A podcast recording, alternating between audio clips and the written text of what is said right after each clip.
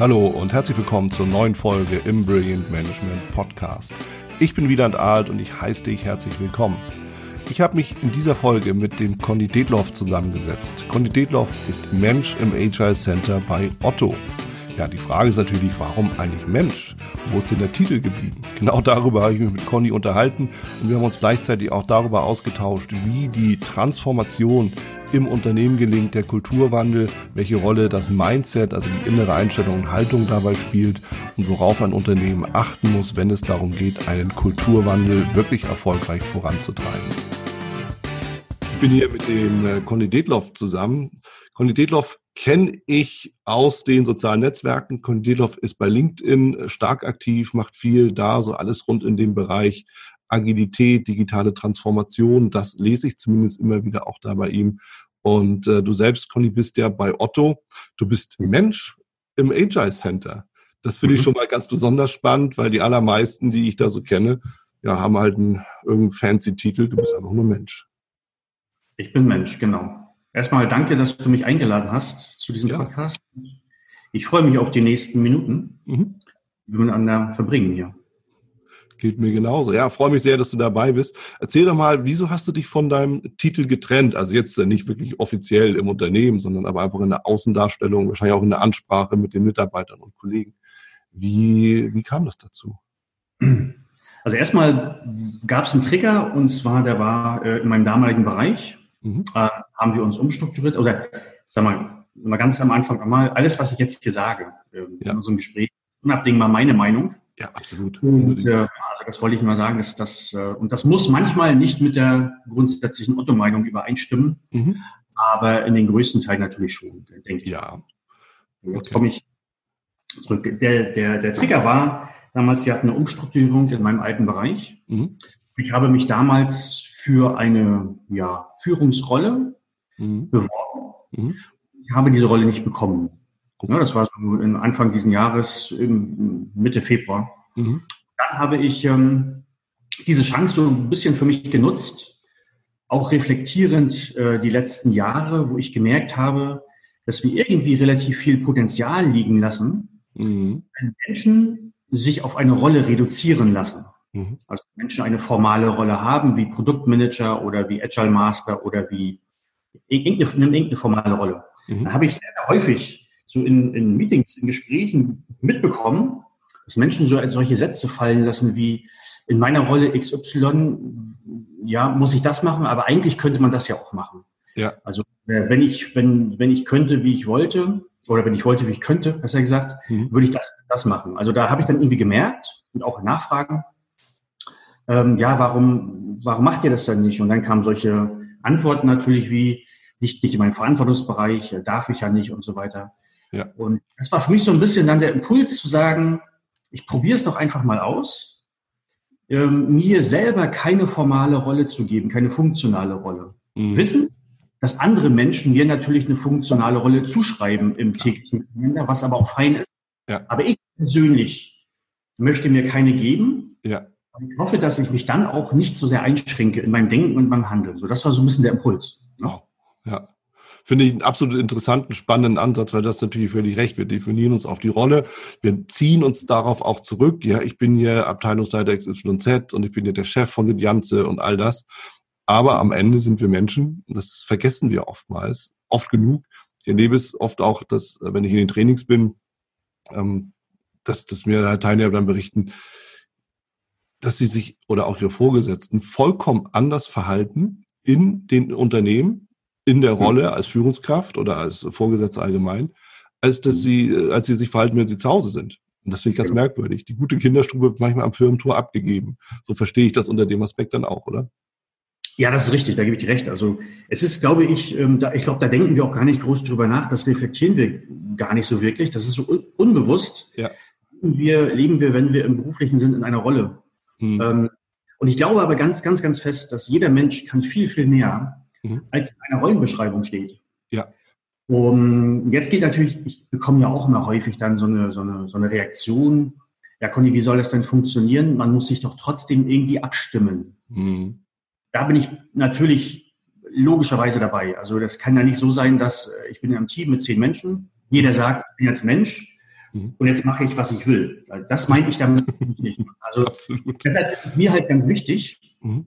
dass, ähm, dass Menschen, die mit mir zusammen agieren, auch relativ genau wissen, was ich gut kann und was ich nicht so gut kann. Ja. Okay. Weil das ist dann der Trigger, ja. ähm, dass man mich um Hilfe bittet. Also wenn Menschen ein bestimmtes Thema hat, ein bestimmtes Problem lösen möchte, mhm. dann sollte dieser Mensch eher wissen, was ich gut kann und was ich nicht gut kann, mhm. als zu wissen, welche Rolle ich habe. Weil diese Rolle, die ich dann habe, eine formale Rolle, spiegelt ungenügend das wieder, was ich eigentlich kann.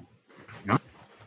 Und ähm, dementsprechend mir das auch wichtig und das mache ich auch, du hast es vorhin kurz angesprochen, dass ich mich auch auf sozialen Kanälen auch ähm, häufig auch äußere und meine Meinung spiegel. Ja. So ein bisschen dafür Sorge tragen will, dass Menschen irgendwie mich dann dadurch auch vielleicht ein bisschen besser kennenlernen. Mhm. Genau finde find ich auch wichtig, sich als Mensch auch kennenzulernen in der Zusammenarbeit, nicht nur auf die Rolle zu reduzieren, weil am Ende, wir haben ja ganz viele Rollen, ne? ob so Mitarbeiter, Vorgesetzter, Familienvater, Ehemann, Sohn, was auch immer ist, oder das gleiche eben auch für, für die weibliche Seite logischerweise. Ja, also, und, und wir leben diese Rolle. Und das, was du ja da definierst, ist im Endeffekt, da geht es nicht um Funktion, sondern geht es ja eher um Einstellung oder auch Neudeutsch Mindset womit wir eigentlich den Bogen zur Agilität machen können oder eben auch zu, zu, diesen ganzen neuen Arbeitsformen, zu diesen ganzen veränderten Strukturen, die wir in den Unternehmen ja verstärkt antreffen oder viele Unternehmen auch hinwollen. Da stellt sich mir natürlich die Frage, wie wichtig ist denn überhaupt dann das Mindset, wenn es darum geht, eben tatsächlich so ein, so ein Kulturwandel vielleicht auch im Unternehmen voranzutreiben? Also grundsätzlich ist natürlich so eine Einstellung oder Mindset oder eine Haltung bei Menschen extrem wichtig, weil mhm. die funktioniert glaube ich, und Handeln dieser Menschen. Aber, und das ist so ein bisschen, das habe ich die letzten Jahre so ein bisschen mitgenommen. Wir haben das, ich, wir haben das Ding ein bisschen totgeritten, finde ich. Okay. Und manchmal auch ein bisschen schwierig dann mit Menschen, ähm, weil das ist ja so ein bisschen aus dem, aus der Kanban-Methodik kommend, mhm. wo das herrscht, schätze das, was da ist. Mhm. Und das habe ich mir so ein bisschen auch auferlegt. Denn wenn man sich größere historisch gewachsene Unternehmen anguckt, ähm, dann kann ja in der Vergangenheit nicht alles schlecht gewesen sein, was die gemacht haben dort. Mhm. Denn wenn das so wäre, wären diese Unternehmen heute gar nicht mehr da. Ja. Das, ähm, irgendetwas müssen diese Unternehmen sogar sehr, sehr richtig gemacht haben am Markt. Mhm. Ähm, und jetzt geht es eben darum, und ich glaube, das ist mir ganz, ganz wichtig, ähm, das, das zu, zu wertschätzen und dann zu sagen mit diesen Menschen so, und jetzt haben sich aber bestimmte Marktbedingungen geändert. Und ähm, jetzt müssen wir irgendwie mal gucken, was wir auf dieser Basis, was wir heute haben, anders tun. Mhm. Weil manchmal merke ich in Gesprächen, auch in Workshops, ähm, so eine Reaktion, wenn Menschen so wiedergespiegelt wird, so nach dem Motto, dein Mindset stimmt nicht, mhm. ist das immer ein schwieriger, ein schwieriger Anfang für eine Änderung, weil das würde ich bei mir genauso sehen, wenn jemand zu mir kommt und sagt, Conny, irgendwie stimmt deine Einstellung, deine Haltung nicht. Mhm dann baut sich bei mir so eine Blockade auf, mit ja. diesen Menschen irgendwie noch zu, zu agieren, muss ich ganz ehrlich sagen. Und ich glaube, das geht fast jedem anderen Menschen auch so. Also das ist eine Beobachtung, die geht ja im ganzen Leben. Ja, sobald einer anfängt, von außen irgendwie äh, an einem rumzudoktoren, kommt automatisch ja irgendwie so eine Sperre. Das ist ja auch der Grund, warum viele Vorgesetzte, Führungskräfte auch ähm, immer wieder erleben in der Ansprache ihrer Mitarbeiter, dass sie auf Blockaden stoßen. Ja, wenn es irgendwie ins Kritikgespräch geht, dann heißt es dann eben, na ja, du hast dieses, jenes falsch gemacht. Dann geht sofort die Blockadehaltung los, weil keiner will sich das anhören. Ja, das, das ging irgendwie im Kinderzimmer los. da hat halt keiner mehr Bock drauf, um das mal so zu sagen. Und ja, ja. deshalb finde ich es ja ganz spannend. Mindset kommt ja von innen und zwar bei jedem Einzelnen selbst. Und da ist natürlich die Frage, wie viel kann extern da reingesteuert werden? Wo ist der Rahmen, den ein Unternehmen oder auch ein, ein, eine Führungskraft dabei setzen kann? Und wie viel muss eben wirklich mitgebracht werden?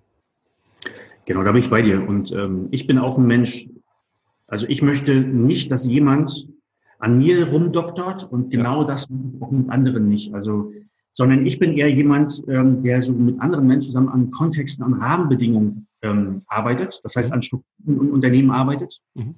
sodass dann die Menschen in den Unternehmen für sich selbst eine Entscheidung treffen können, sind das Strukturen, in denen ich leben und arbeiten möchte oder eher nicht. Und dann treffen mhm. diese Entscheidung. Ja. Vor allem die Entscheidung, sich zu ändern oder ihn nicht zu ändern. Ja. Das ist für mich irgendwie ganz, ganz wichtig. Niemals an Menschen rumdoktern, weil das, das wird ganz schwer. Und wenn ich mir jetzt so viele Managementinstrumente angucke aus der Vergangenheit, mhm. Du hast Feedback angesprochen. Feedback ist ja für mich ein Managementinstrument. Wenn ich da mal ganz tief eintauche, dann erkenne ich an diesem Instrument irgendwie nicht viel Menschliches. Mhm. Also ich mache immer das, das schöne Beispiel, ähm, weil ich sage so, Feedback ist ja ritualisiert. So nach dem Motto, das sind ja auch die Retrospektiven, die man im Scrum-Kontext findet. Ja. Man sammelt das, was einem so nicht passt, und dann gibt es einen bestimmten Tag im Team, mhm. wo man das dann auf den Tisch packt und sagt, so, daran müssen wir jetzt arbeiten. Mhm. Wenn ich das mal, ich weiß, dass man diese Analogien immer nicht so ziehen kann ins Private. Ja. Wenn ich das, wenn ich das mal, wenn ich das mit meiner Frau machen würde oder mit meinen Kindern, ja. ganz genau, die wären höchstwahrscheinlich nicht mehr lange bei mir. Ja. Weil wie machen wir das im Privaten, wenn es gut läuft?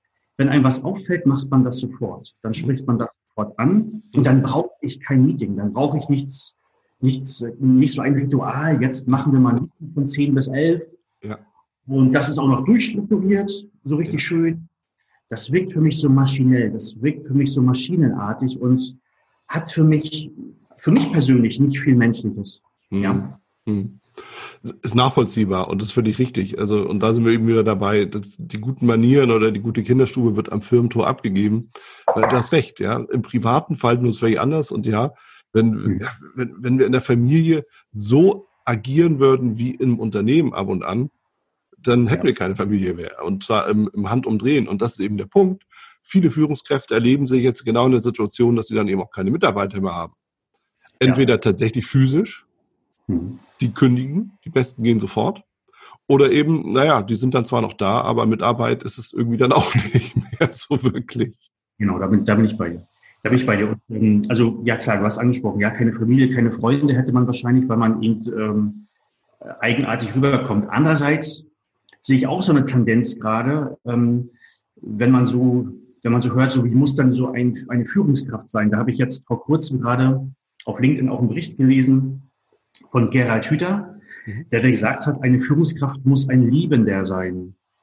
Mhm. Da habe ich auch so meine Schwierigkeiten mit, weil das, wir sind immer noch im Beruflichen. Und ähm, ich sage mal so, ich, ich, ähm, ich kann und will und darf und muss, wenn ich Führungskraft bin, die Mitarbeiter, die in meinem Bereich tätig sind, kann ich so lieben wie meine Frau, meine Kinder. Das wäre Blödsinn. Also mhm. wir haben immer noch einen beruflichen Kontext. Ja. Ich weiß, da, da muss man sich verstehen als Team. Mhm. Es ist aber trotzdem etwas anderes mhm. und dort keine Familie. Und deshalb finde ich so einen Ausspruch, eine Führungskraft muss ein Liebender sein. Ich weiß, glaube ich, was der Hüter damit meint, aber ich finde es schwierig. Also wenn ich das für mich dann adaptieren sollte und so sagen sollte, ich muss meine Mitarbeiter lieben, hm. also ich sage eher, lasst uns Menschen zugewandt miteinander umgehen mhm. und lasst uns das erkennen einander, was wir als Menschen mitbringen. Und lasst uns nicht reduzieren gegenseitig in, in, auf Rollen. Ja, also Menschenorientierung. Auf jeden Fall, ja klar. Ja. Ne? Orientierung. Und das halt ist das Komplexe daran, das Herausfordernde. Wie schafft man Orientierung ähm, in Unternehmen, in Teams, in Bereichen? Mhm. Ne? Mhm. Ja. Also ich finde es mit dem Liebenden ist natürlich ganz spannend, ist polarisiert. Ich nehme da gerne den Begriff der Wertschätzung und auch das ist halt ein Mindset und auch das ist etwas, was jeder für sich selbst entdecken muss. Und entweder ich bringe es mit oder ich kapiere es irgendwann mal oder ich habe halt irgendwann mal, und sprechen wir uns so deutlich aus, ein Problem, weil ich dann eben einfach die Menschen nicht mehr erreiche. So, und jetzt können wir mal den Bogen schlagen. Dadurch, dass mhm. du ja viel so mit der Agilität in all den Formen dich beschäftigst und auch bei Otto natürlich auch diese Entwicklung mitgestaltest, ähm, ist dann natürlich die Frage, Thema Wertschätzung, Thema Mindset, Thema Menschenorientierung. Funktioniert Agilität als Ganzes ohne das? Also ich würde vielleicht erstmal sagen, was ich unter Agilität verstehe. Mhm. Für mich ist, äh, wenn ein Unternehmen agil ist, dann bedeutet es für mich, dieses Unternehmen hat eine Fähigkeit oder hat Fähigkeiten aufgebaut, so flexibel auf den Markt zu reagieren, dass es stetig Wert für den Markt generiert. Mhm ähm, den Markt auch gestalten kann. Ähm, das verbinde ich mit Agilität. Und ähm, je nach Rahmenbedingungen, das heißt, Märkte sind ja unterschiedlich. Wenn ich mir mal unseren, den E-Commerce-Markt angucke, mhm. dann ist der wahrscheinlich anders, als wenn ich in der Stahlindustrie wäre oder bin. Ja. Dementsprechend müssen sich Unternehmen auch angucken, wie sind meine Umweltbedingungen mhm. und ähm, was muss ich dementsprechend tun. Mhm. Das, das, also agil heißt für mich wirklich, ähm, so flexibel zu sein, auf den Markt zu reagieren, reagieren zu können, aber auch den Markt zu gestalten. Mhm. So, das ist erstmal so, so ganz global betrachtet. Ja. Dann fragst du, ist dafür Mindset, Haltung, Einstellung wichtig? Klar. Ähm, ist es wichtig, weil ähm, nicht nur die Methoden oder Tools, die man einsetzt, ähm, haben eine, ja, haben, sind, sind, sind, sind wichtig, sondern je nach Einstellung nutze ich ja auch die Werkzeuge anders. Mhm. Wir hatten vor kurzem ein Meeting und da hat jemand gesagt, Conny, ich kann mit einem Kugelschreiber, das ist ja ein Werkzeug, mhm.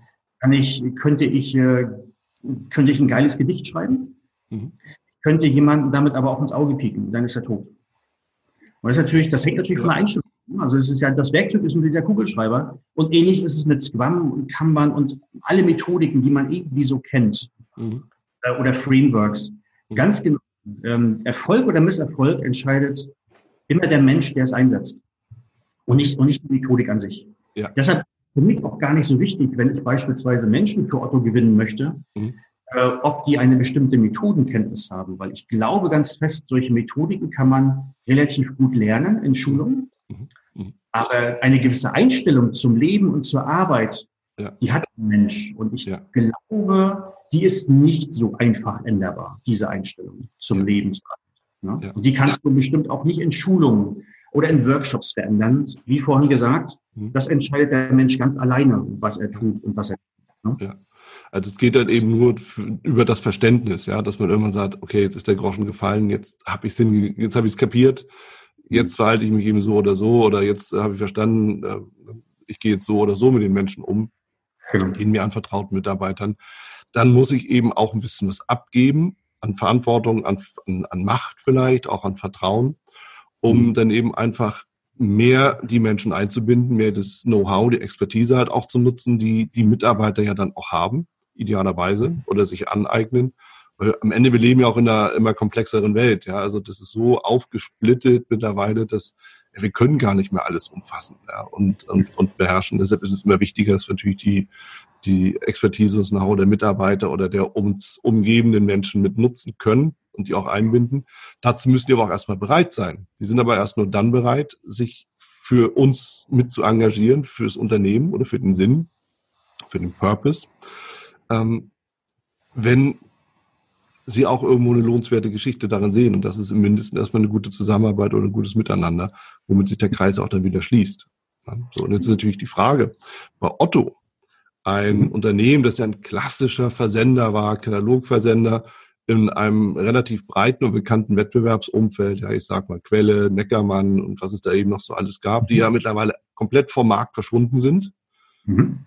Aber Otto als wirklich Riesenplayer im Online-Markt, im Online-Handel nach Amazon in Deutschland nicht mehr wegzudenken. Immer noch und auch weiterhin. Ja, genau. Und deshalb ist die Frage, wie gelingt es denn einen, ich sag's mal salopp, einen Dinosaurier, so, so, so einen Riesendampfer, umzulenken und einem Unternehmen, das immer schon digital war, Amazon war noch nie nicht digital, mhm. ähm, dann wirklich so, so auf die Spur zu setzen, dass es, dass es tatsächlich die Stirn bieten kann. Wie gelingt das mit, mit Mitarbeitern, die seit 30 Jahren oder wie auch immer im Unternehmen sind? Genau, ähm, du sprichst es an. Also ich bin unheimlich gerne bei Otto, ich arbeite gerne für Otto. Mhm. Das ist ein saugeiler Laden. Mhm. Ich glaube, diese Frage nach dem Wie ist schwierig zu beantworten. Ich sage bei solchen Sachen immer, die Frage nach dem Wer ist viel entscheidender. Und ich glaube, ich glaube, es muss ähm, äh, man muss in Unternehmen, und die haben wir bei Otto, ähm, an den richtigen Stellen auch die richtigen Menschen sitzen, die zur richtigen Zeit gute unternehmerische Entscheidungen treffen. Und mhm. äh, äh, Otto ist relativ früh in den E-Commerce-Markt eingestiegen, ähm, also noch, noch bevor es überhaupt Amazon gab. Ja. Das war zum Beispiel eine richtige unternehmerische Entscheidung. Mhm. Zu damaligen Zeit war dieser E-Commerce noch gar nicht so groß und man konnte vielleicht absehen, dass das irgendwann mal so wird, aber es war nicht klar. Ja. Und das verbindet mit unternehmerischer Entscheidung dass man die Vision hat, dass man einen Glaube hat an irgendetwas, was man tut und das dann auch macht und mhm. handelt. Mhm. Und ich glaube einfach, es in der Vergangenheit, in der Historie von Otto gab es so zu verschiedensten wichtigen Zeitpunkten die richtigen Menschen, mhm. die etwas Wichtiges entschieden haben.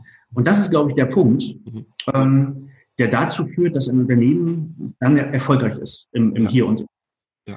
Und das ist natürlich rückblickend immer einfach zu sagen. Die, die Unternehmen, du hast Quelle Neckermann angesprochen, die es halt nun nicht mehr gibt, mhm.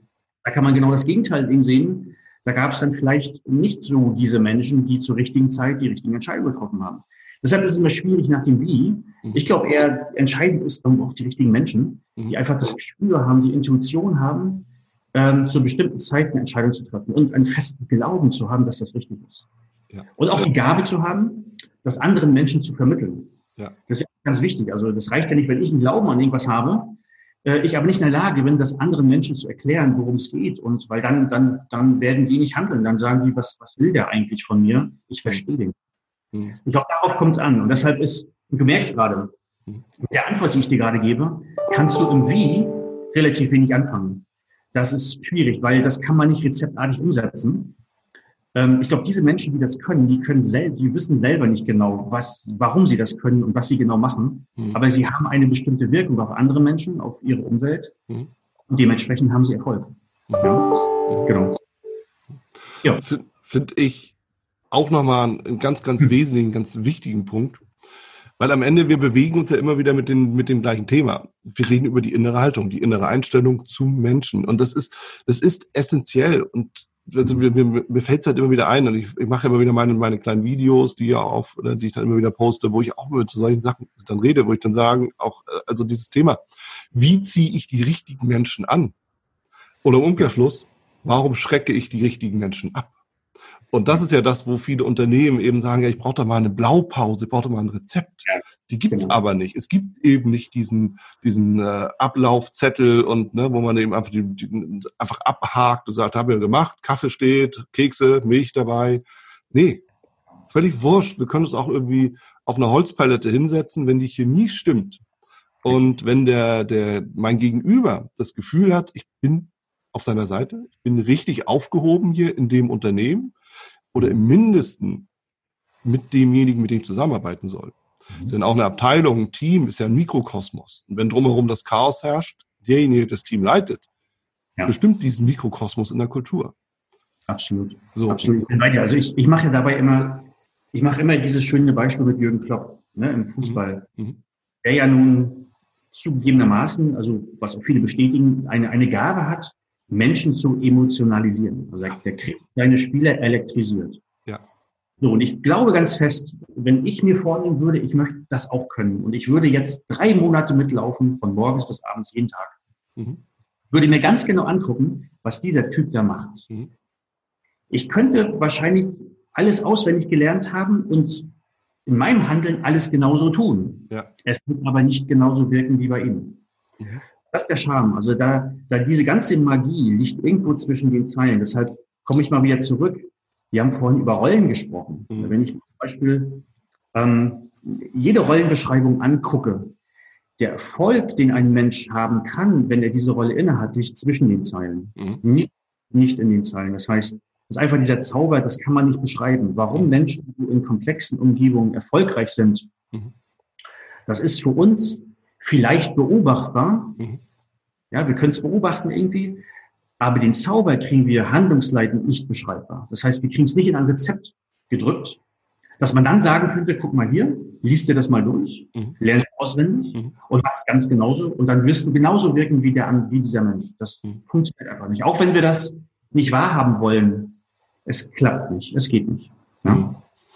ja und es, es, es ist in, insoweit natürlich wichtig, weil diese, dieses ganze Thema halt der Methodik oder Methodenkompetenz, die ja auch mit den ganzen agilen Formen ja einhergeht, ja, da gibt's ja Titel und, aber, und, und wenn man sich das alles anschaut, am Ende sind viele Sachen auch Selbstverständlichkeiten, genau. die irgendwie vergessen worden sind, weil man irgendwie dachte, es könnte anders gehen. Ja, wenn ich zum Beispiel an Scrum denke, so ein Stand-up ist eigentlich ein Austausch mit aktivem Zuhören. Jeder darf ausreden, jeder hat eine gewisse Zeit dann genau. äh, wird sie ausgetauscht und im Endeffekt sagt man, ja, passt und äh, wie geht's weiter? Ne? Also ganz, ganz grob gesagt. Eigentlich so. müsste es doch immer so sein. Also warum braucht man da neue Methodik? Da bin ich bei dir. Und ich glaube ganz, ganz fest, äh, wenn man sich kleine Kinder anguckt, die tun das. Ja. Ohne, ohne dass sie wissen müssen, welche Methodik verfolge ich da jetzt eigentlich gerade. Ja. Also die machen das und ähm, ich würde es immer spannend finden, mal richtig spannend finden, wenn man sich mal, wenn man mal Kinder einladen würde in so ein Unternehmen.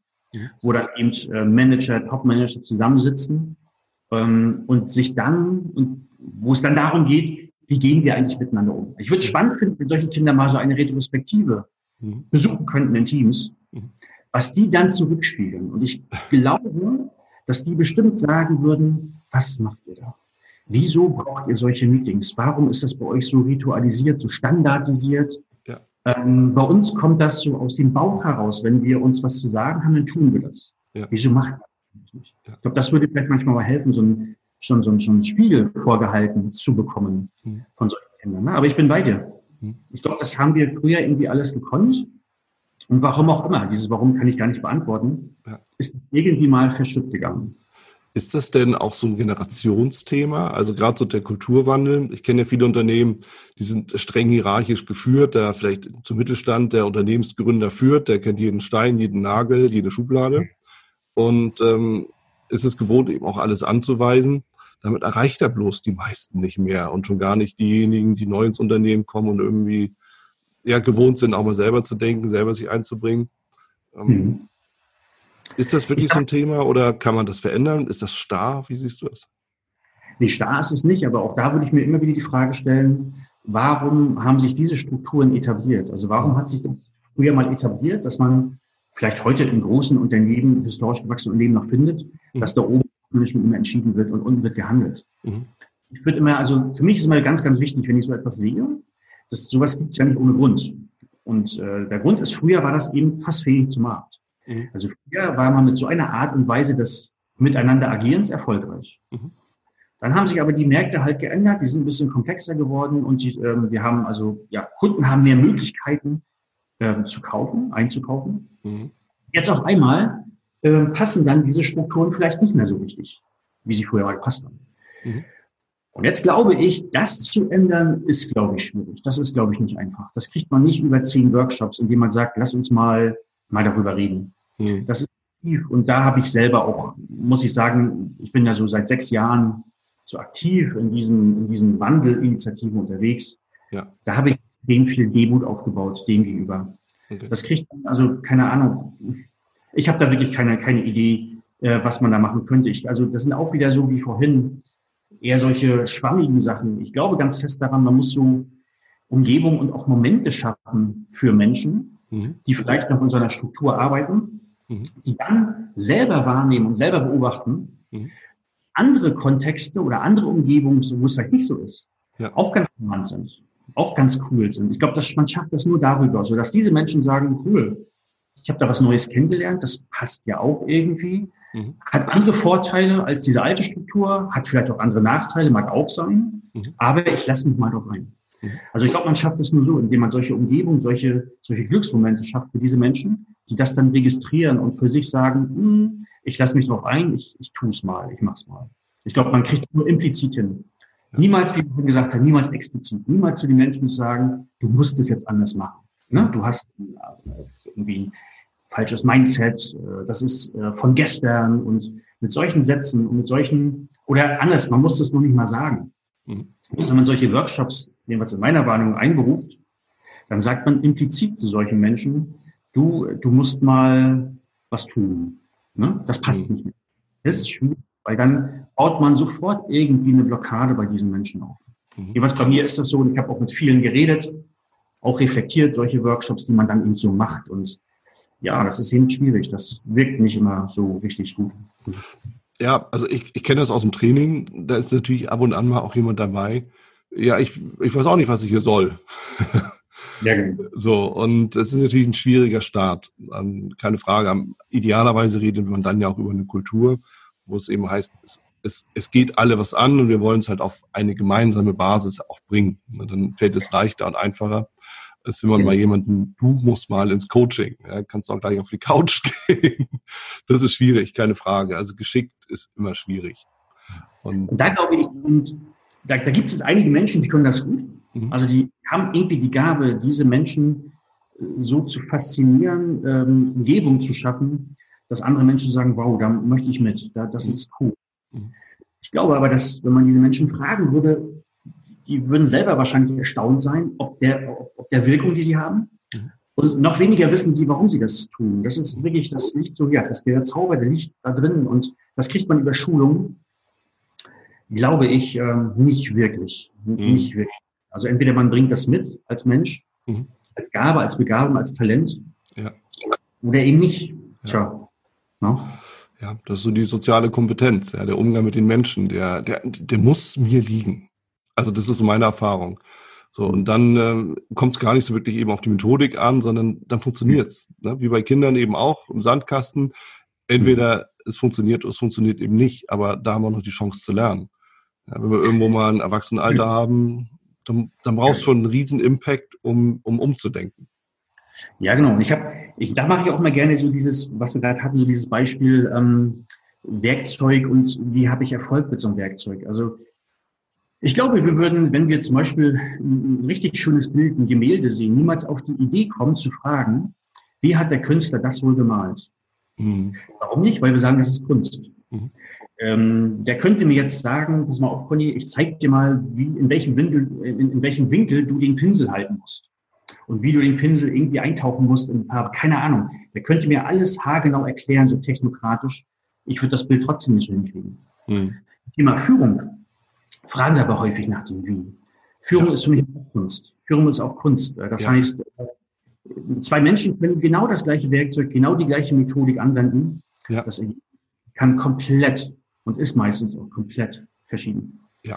Merken wir in vielen, vielen Bereichen. Ein Kumpel von mir, ein Freund von mir, der ist Maurer. Mhm. Der weiß natürlich auch, dass er seine Maurerkelle braucht, um eine Mauer zu mauern. Aber ich könnte mit der gleichen Maurerkelle arbeiten und meine Mauer, die ich mauern würde, würde höchstwahrscheinlich, keine Ahnung, nicht so schön aussehen wie seine. Ja? Ja. Und der feiert seine Maurerkelle auch nicht jeden Morgen auf der Baustelle ab. Und rennt um und sagt seinen, seinen Maurerkollegen, guck mal, wie geil meine Maurerkelle ist. Ja. Macht er nicht. Aber er weiß auch, dass dieses Werkzeug unglaublich wichtig für ihn ist. Ja. Und, das, und da bin ich manchmal vielleicht dann auch ein bisschen provokant. Das tun wir mit unseren Methoden. Wir feiern sie regelmäßig ab. Mhm. In, ja? mhm. Ja, wobei da kommt natürlich auch Erfahrung hin. Dann, ja, wenn ne, diese 10.000 Stunden Regel, na, wenn ich 10.000 Stunden gemacht habe, dann bin ich Meister, ne, bis zur Meisterschaft.